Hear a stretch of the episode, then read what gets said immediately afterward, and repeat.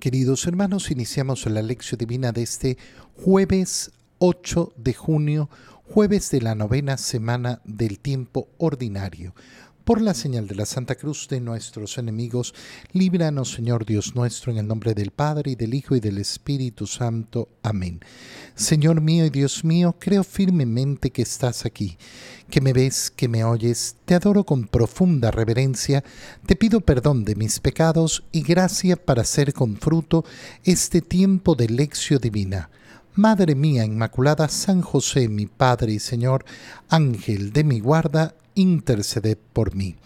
En este día jueves se cumplen los 60 días desde la resurrección del Señor. Por tanto, hoy es el jueves del Corpus Christi como fiesta universal.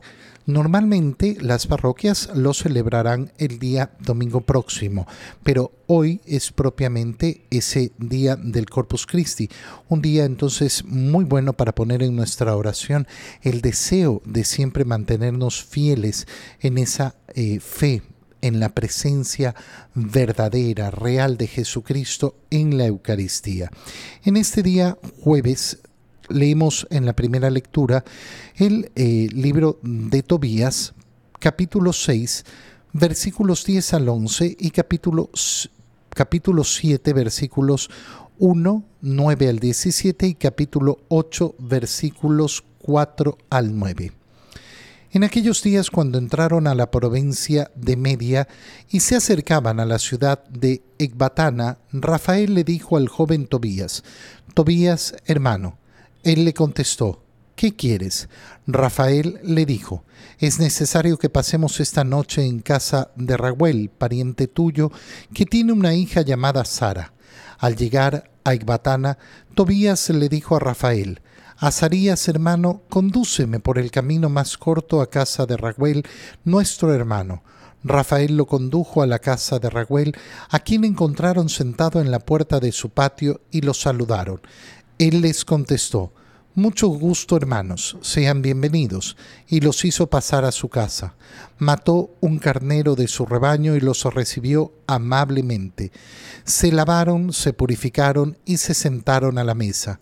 Entonces Tobías le dijo a Rafael, Azarías, hermano, dile a Raguel que me dé de la mano de mi hermana Sara. Raguel alcanzó a escucharlo y le dijo a Tobías, Come y bebe y descansa tranquilamente esta noche. Nadie tiene más derecho que tu hermano para casarse con mi hija Sara, y a nadie se la puedo yo dar sino a ti, porque tú eres mi pariente más cercano. Pero tengo que decirte una cosa, hijo. Se la he entregado a siete parientes nuestros, y todos murieron antes de tener relaciones con ella. Por eso, hijo, come y bebe, y el Señor cuidará de ustedes. Tobías replicó, No comeré ni beberé hasta que no hayas tomado una decisión acerca de lo que te he pedido. Raguel le contestó, Está bien, según la ley de Moisés, a ti se te debe dar, el cielo mismo lo ha decretado. Cásate pues con tu hermana, desde ahora tú eres su hermano y ella tu hermana, desde hoy y para siempre será tu esposa. Hijo, que el Señor del cielo los acompañe durante esta noche, tenga misericordia de ustedes y les conceda su paz. Raguel mandó llamar a su hija Sara. Ella vino y tomándola de la mano se la entregó a Tobías diciéndola, recíbela pues, según lo prescrito en la ley de Moisés, a ti se te da como esposa. Tómala y llévala con bien a la casa de tu Padre, y que el Señor del cielo les conceda a ustedes un buen viaje y les dé su paz. Entonces Raguel llamó a la madre de Sara y le pidió que trajera papel para escribir el acta de matrimonio, en que constara que su hija había sido entregada por esposa a Tobías, de acuerdo con lo establecido en la ley de Moisés. La esposa de Raguel trajo el papel y él escribió y firmó y después se sentaron a, cenar. Raguel llamó a su esposa Etna y le dijo, Hermana, prepárales la habitación y conduce allá a Sara. Etna fue, preparó el lecho como su esposo le había indicado, y llorando por la suerte de Sara, la condujo allí se enjugó las lágrimas y le dijo, Hija mía, ten valor, que el Señor del cielo cambie tu tristeza en alegría. Ten valor. Y salió de la habitación. Al terminar la cena, Raguel y Etna decidieron acostarse y acompañaron al joven a la habitación. Cerraron la puerta y se fueron.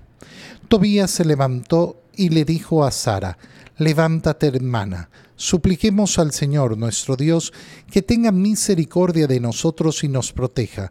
Se levantó Sara y comenzaron a suplicar al Señor que los protegiera diciendo, Bendito seas, Dios de nuestros padres, y bendito sea tu nombre por los siglos de los siglos. Que te bendigan los cielos y todas tus criaturas por los siglos de los siglos.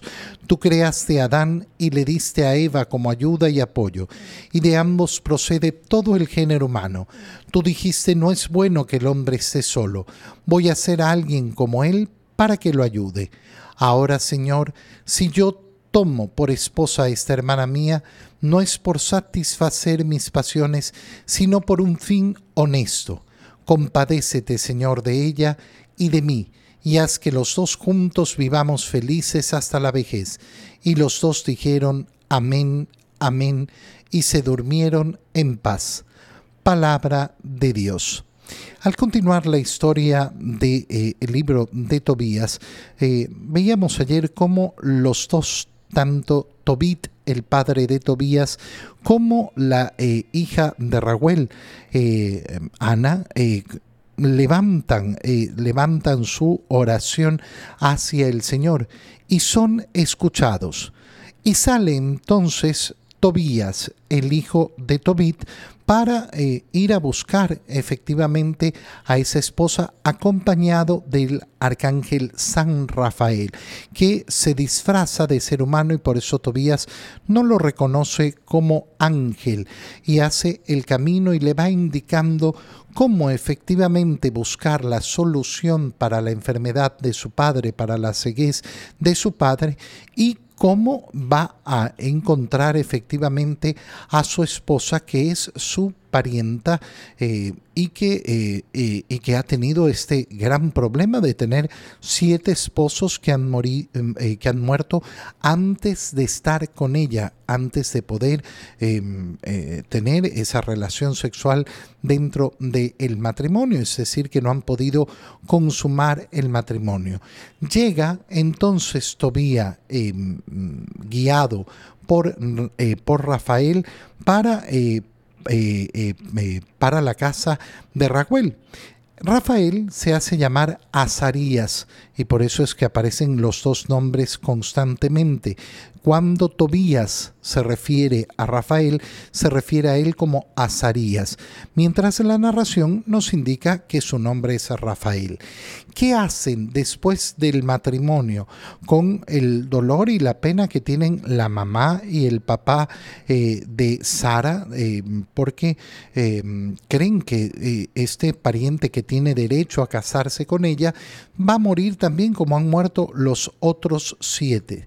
Hacen después de su matrimonio una oración profunda pidiendo al Señor, eh, pidiendo al Señor que los cuide, pidiendo al Señor eh, que los bendiga. Bendito sea Señor, tú has hecho el matrimonio. Tú creaste a Adán y le diste a Eva como ayuda y apoyo, y de ambos procede todo el género eh, humano.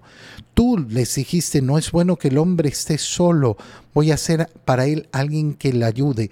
Entonces entran al matrimonio bendiciendo al Señor y pidiéndole al Señor que se cumpla en ellos que el plan de Dios el plan de Dios para el matrimonio desde el inicio de la creación. Y por eso, eh, eh, por eso Tobías le dice al Señor, si yo tomo por esposa a esta parienta mía, no es por satisfacer mis pasiones, sino por un fin honesto. Qué bellas palabras. El matrimonio tiene un fin.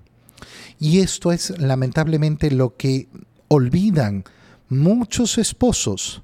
Oye, cuando tú le preguntas a las personas, ¿para qué? ¿Para qué es el matrimonio? ¿Para qué quieres casarte? y vemos un vacío tremendo, ay, porque estoy enamorado, porque necesito compañía, porque para hacer una familia, el fin, la finalidad. Nuestras acciones siempre tienen que tener una finalidad. La finalidad del matrimonio, en primer lugar, va a ser siempre dar gloria a Dios. Dios ha creado el matrimonio y me llama al matrimonio. Yo doy gloria a Dios viviendo el matrimonio tal y como el Señor quiere que lo viva.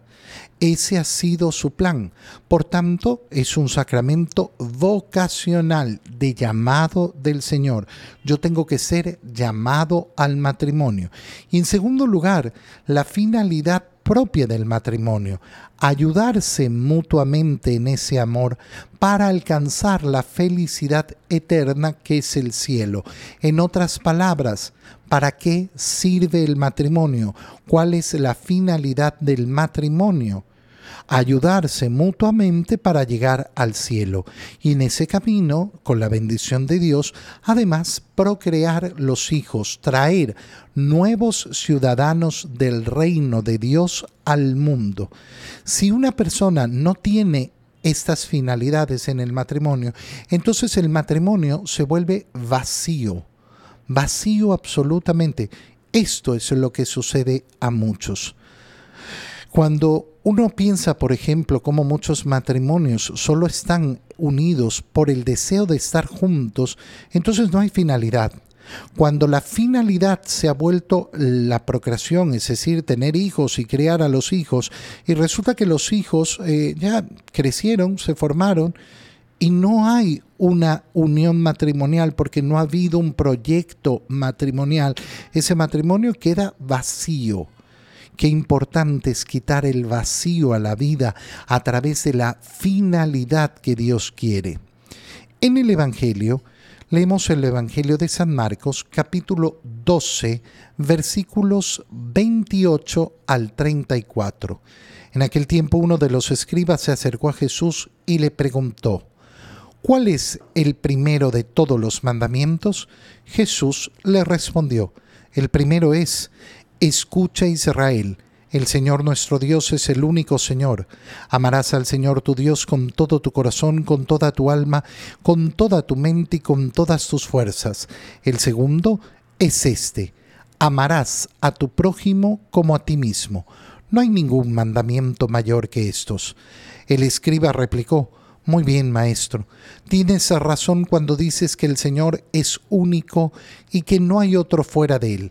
Y amarlo con todo el corazón, con toda el alma, con todas las fuerzas, y amar al prójimo como a uno mismo, vale más que todos los holocaustos y sacrificios. Jesús, viendo que había hablado muy sensatamente, le dijo, No estás lejos del reino de Dios. Y ya nadie se atrevió hacerle más preguntas. Palabra del Señor. Llegamos a la tercera pregunta que le realizan al Señor en esta seguidilla. Recuerda que todo empieza con la expulsión que hace Jesús de los mercaderes del templo. Los ancianos, los sumos sacerdotes, están enojados con el Señor y van a preguntarle, ¿con qué autoridad haces esto? El Señor les dice, ustedes contesten primero. Lo de Juan el Bautista, el bautizo de Juan el Bautista era cosa de Dios o de los hombres y ellos no han querido contestar. Y entonces comienzan a enviar a ciertos grupos. Primero envían a unos fariseos junto con partidarios de Herodes a preguntarle, eh, a preguntarle sobre eh, la necesidad o no de pagar el impuesto. ¿Tenemos que pagar el tributo al César o no? A Dios lo que es de Dios, y, al César lo que es el César. Le les ha respondido el Señor. Le mandan entonces a unos saduceos que no creen en la resurrección de los muertos, no creen en la vida futura y le ponen este caso de aquella mujer que se casó con siete hermanos. Y entonces, ¿a cuál le va a pertenecer? ¿De cuál va a ser esposa? Ustedes no han entendido nada están en un profundo error por no entender las escrituras. El matrimonio es para esta vida, no para la vida futura. ¿Y que hay vida futura? Por supuesto, porque Dios es Dios de vivos. Ahora llega eh, eh, eh, un escriba ¿Quiénes son los escribas? Aquellos que estudian y conocen la palabra de Dios.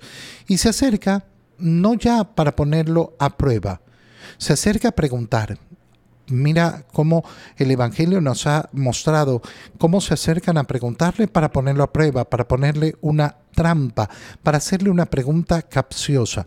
En cambio ahora nos dice que viene uno de los escribas y le pregunta a Jesús.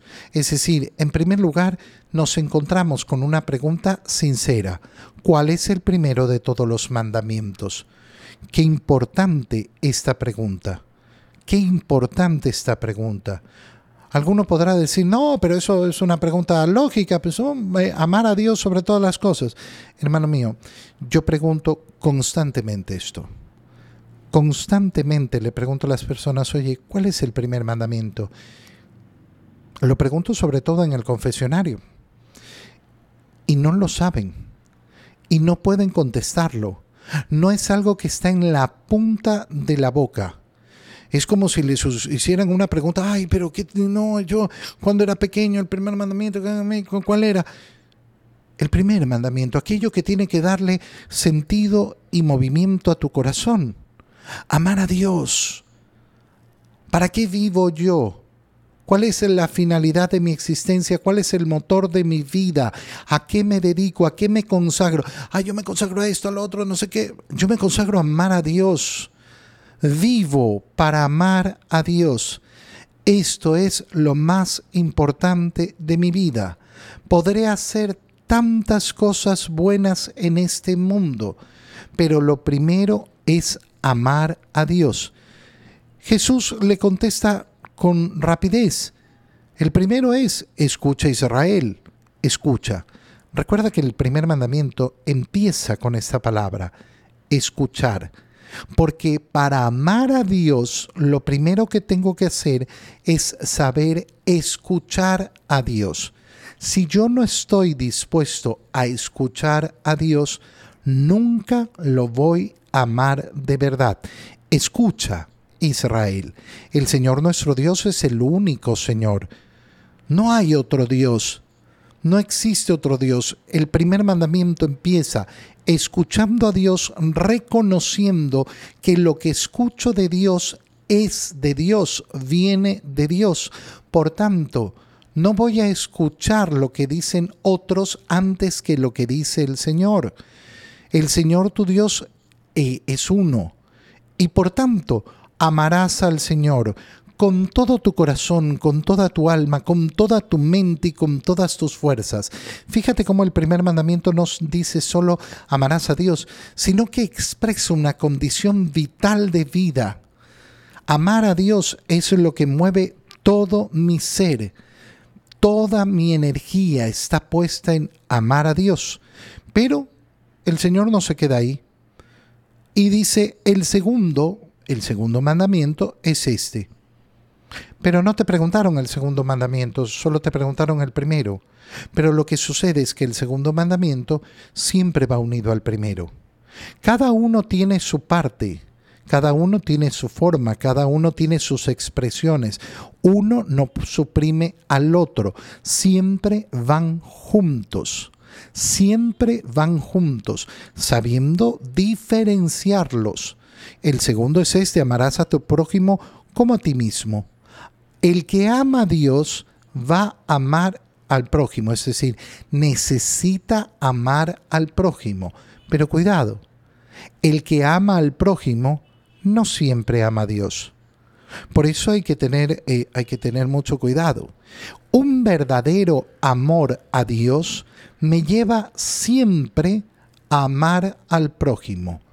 Pero yo puedo poner mi corazón en el prójimo y amarlo y nunca llegar a amar a Dios. Por eso uno no suprime al otro, sino que van siempre juntos. Tienes razón, maestro. Este es el primer mandamiento.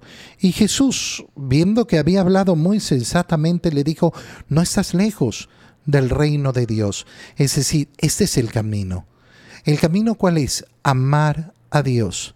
Pero amar a Dios con todo el corazón, con toda la mente, con todas las fuerzas, poniendo verdaderamente mis acciones en ese amor a Dios. No puedo decir que amo a Dios si yo no le rindo gloria y alabanza al Señor en primer lugar, si yo no participo de ese acto de culto y de adoración a Dios.